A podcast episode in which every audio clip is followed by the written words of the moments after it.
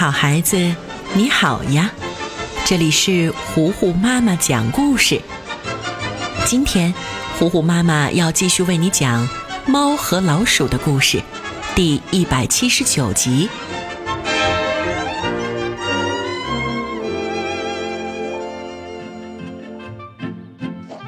图多姑娘悠闲地坐在院子里看书晒太阳。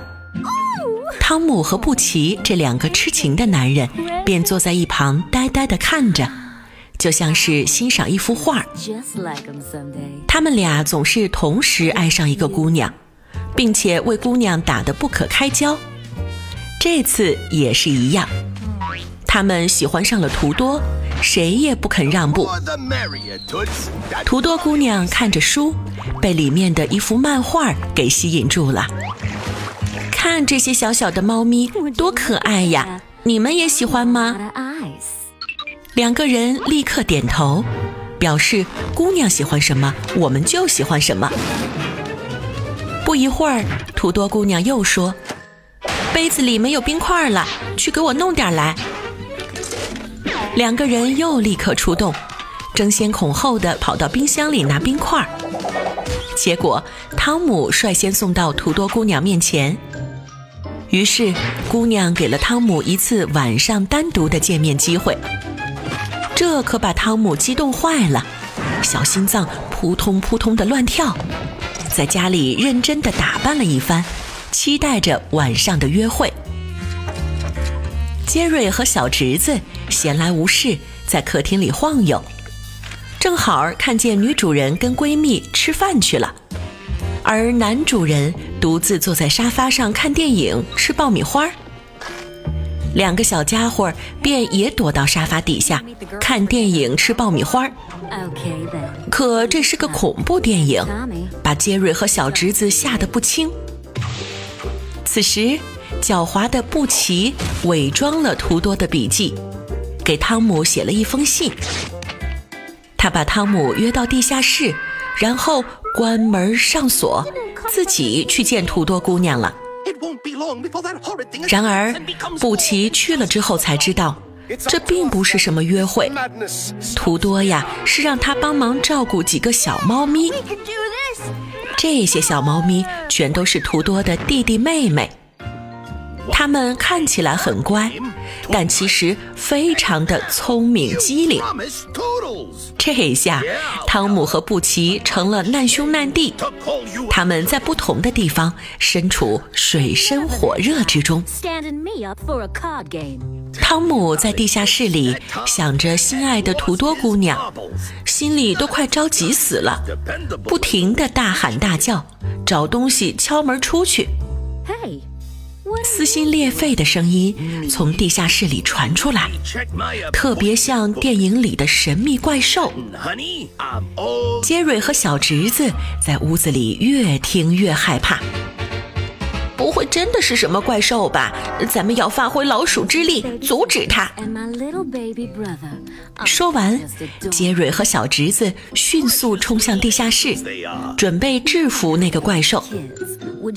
正巧，汤姆也在往外爬呢，脸上沾着黑乎乎的灰尘，的确看起来很恐怖。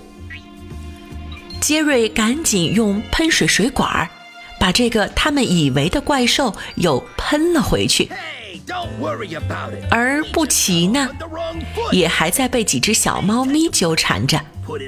一开始玩着你拍一我拍一的游戏，到后来小猫咪们放肆了起来，不仅用火柴烧布奇的脚丫子，还联合起来打他。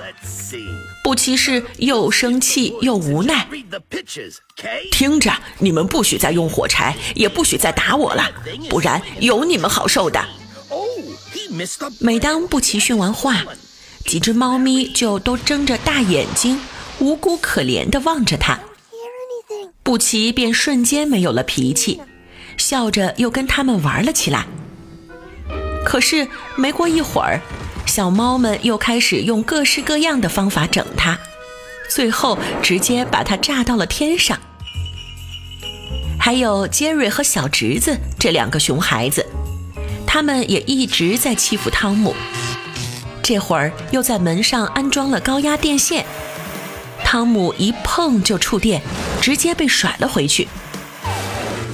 三番五次之后，可怜的汤姆依然在地下室徘徊。汤姆终于忍无可忍，戴上头盔，破门而出。老鼠们这才发现，并不是什么怪兽，而是汤姆，顿时被吓得撒腿就跑。此时，你会在大街上看到一只奇怪造型的猫追着两只小老鼠。后面跟着满脸惊慌的大黑猫，被三只小猫咪追着。看来熊孩子们可是不好惹的。猫和老鼠第一百七十九集《熊孩子们》，今天就为你讲到这里啦。我是最会讲故事的糊糊妈妈。如果你喜欢我，欢迎你来微信上找我做好朋友。你可以在微信公众号搜索“糊糊妈妈”，加微的那一个就是我啦。那今天就到这儿吧。猫和老鼠的故事，我们下一集再见啦。